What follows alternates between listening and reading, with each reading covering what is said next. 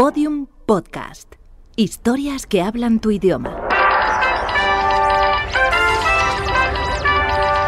Esenciales. Grandes entrevistas.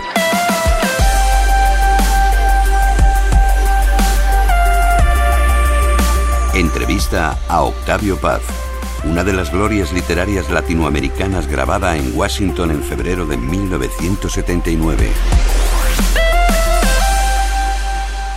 Nos encontramos en Meridian House, una mansión ubicada en el corazón de Washington, donde se celebran intercambios de índole cultural con eh, distinguidos representantes de la literatura, el arte universal.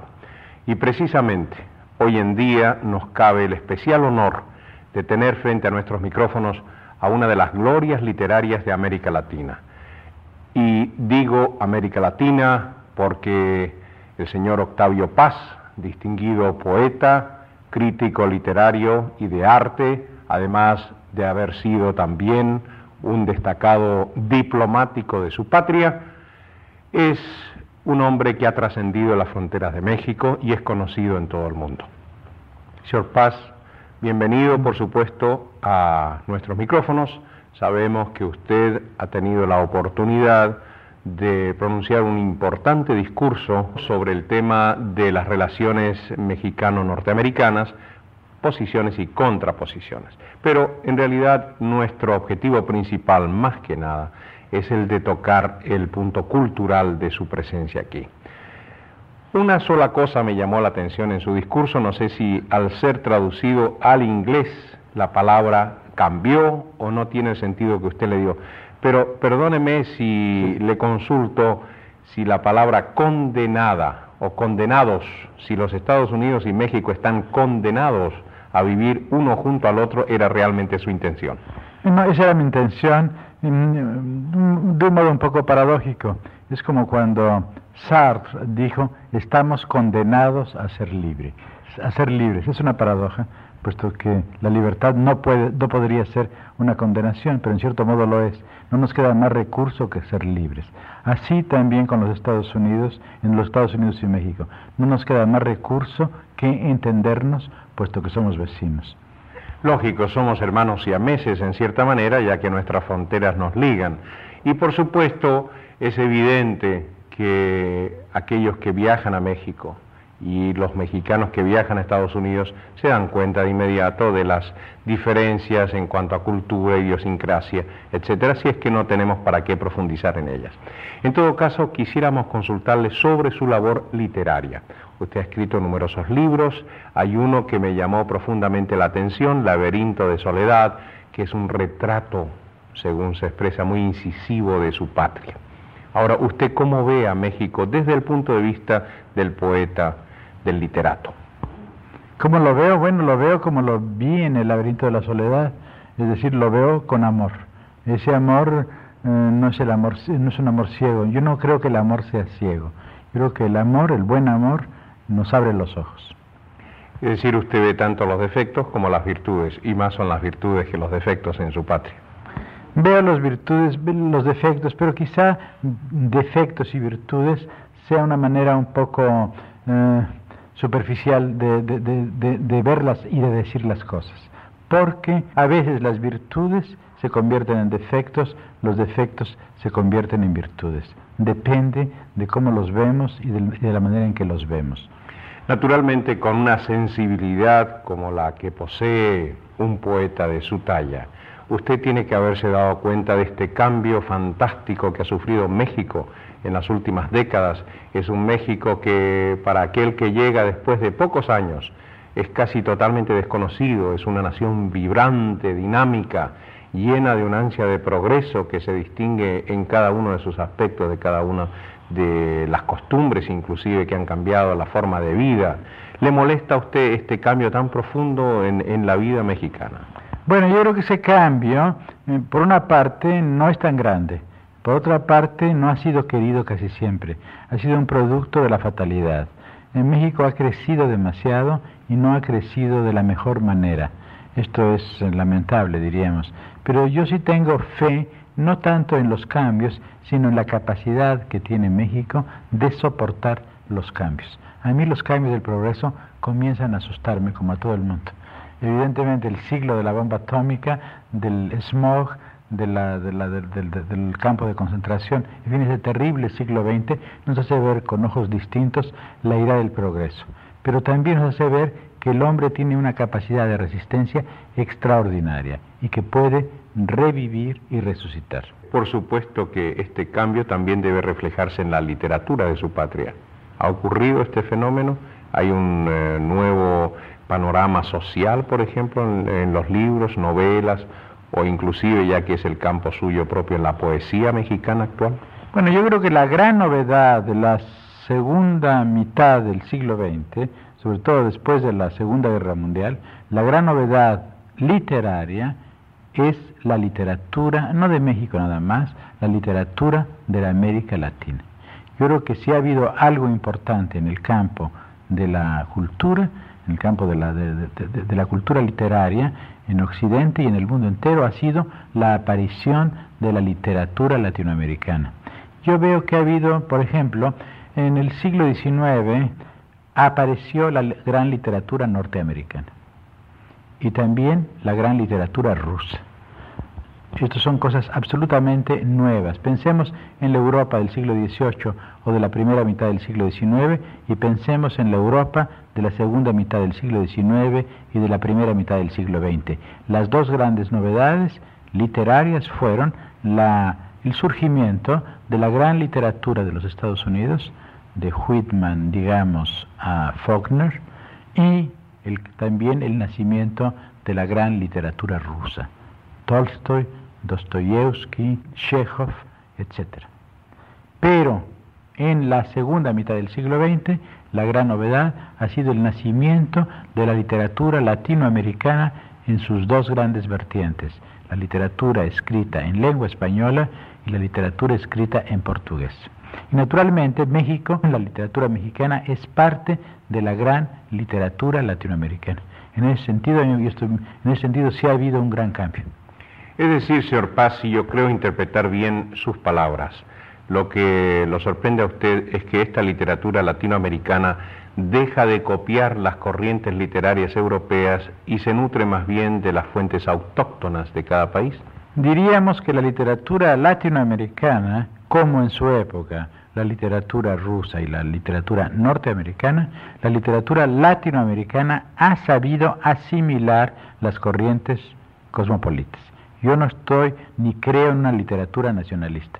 Los grandes escritores de América Latina, lo mismo un poeta como Neruda o un cuentista como Borges o novelistas como los novelistas actuales, han sabido asimilar las técnicas y las formas europeas y después han dado lo suyo.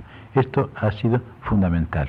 Lo que a mí me sorprende es, diríamos, la contradicción, la paradoja que significa una gran literatura como la gran literatura latinoamericana frente a países que en otros aspectos son una eh, mm, presentan un espectáculo lamentable, sobre todo desde el punto de vista político.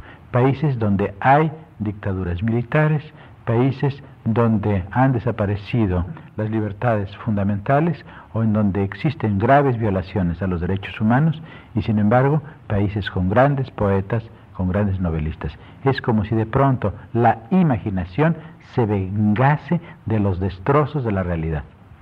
Señor Paz, pasando a otro aspecto de su multifacética personalidad, porque usted es un hombre muy inquieto que ha buscado en todas las fuentes del saber y sobre todo del arte que es eh, la belleza y la tranquilidad y el estímulo del espíritu.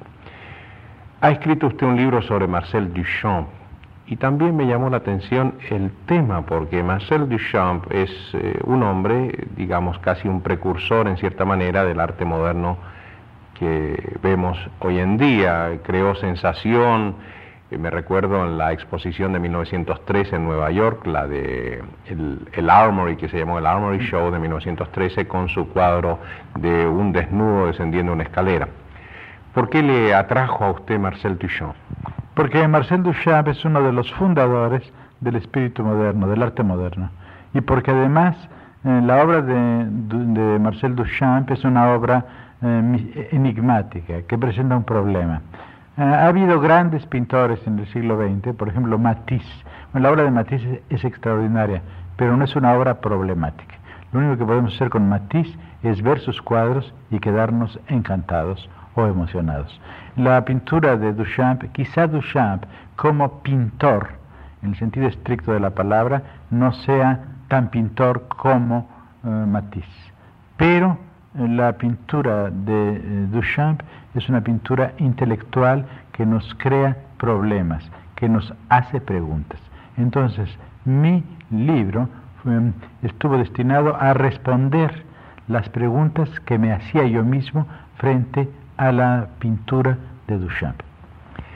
En cuanto a México mismo, es bien conocido el impacto que produjeron los muralistas mexicanos, los grandes pintores mexicanos en la década de 1920, 30 y aún 40. ¿Ha cambiado el giro de la pintura mexicana? ¿Cómo la ve usted desde su punto de vista como crítico de arte?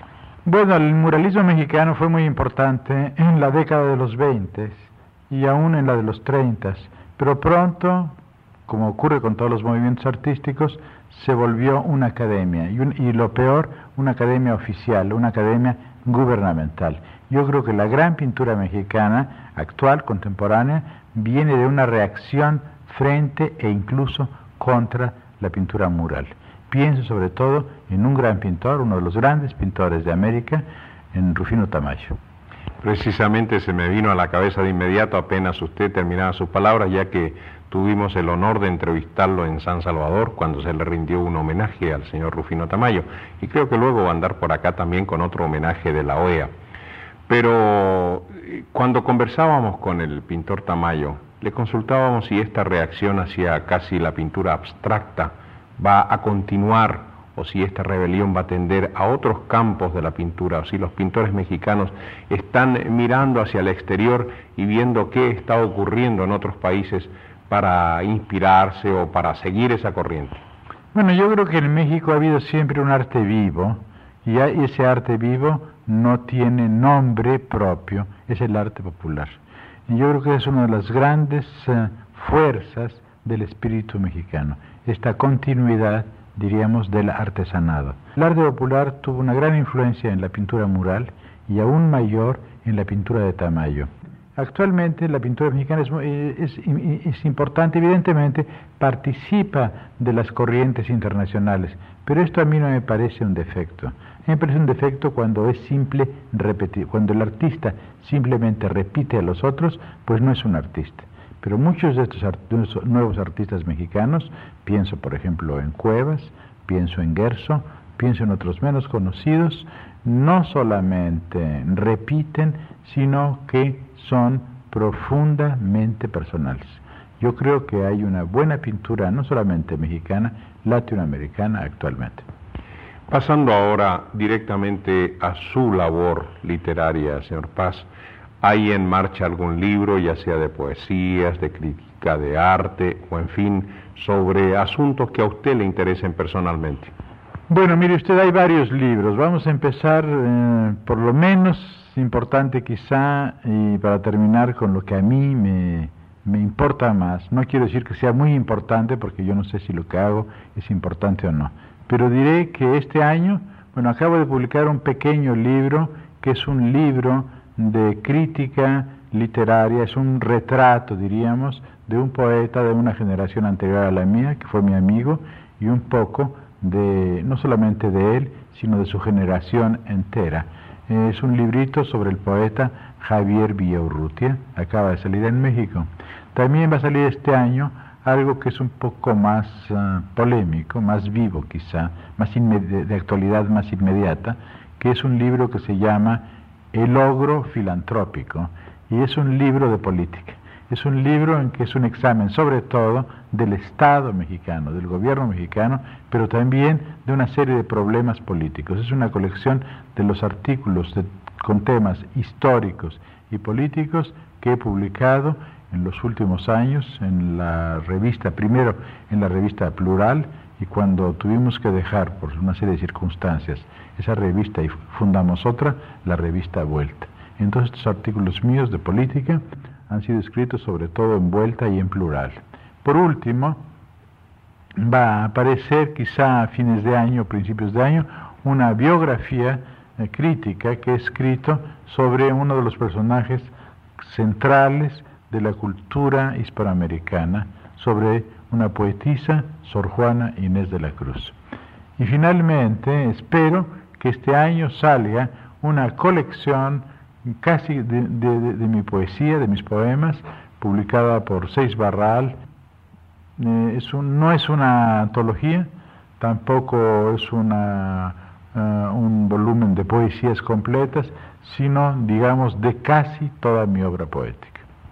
Señor Paz, esperamos que este nuevo auge que se espera para México con los descubrimientos de yacimientos de petróleo se traduzca, como lo hemos visto en el curso de la historia siempre, cuando un país progresa económicamente, en un estímulo a las artes en todas sus manifestaciones. Y ojalá que la poesía que usted representa tan dignamente en todo el mundo también sea estimulada en México porque creemos que se necesita un retorno a los valores del espíritu. Sí, bueno, yo creo que el gran, la gran misión de la literatura moderna y de la poesía es contradecir al mundo moderno. Escucharon amigos oyentes las palabras del destacado poeta, literato, crítico de arte y diplomático mexicano, señor Octavio Paz. Desde Meridian House en Washington les habló Mauricio Goldschein.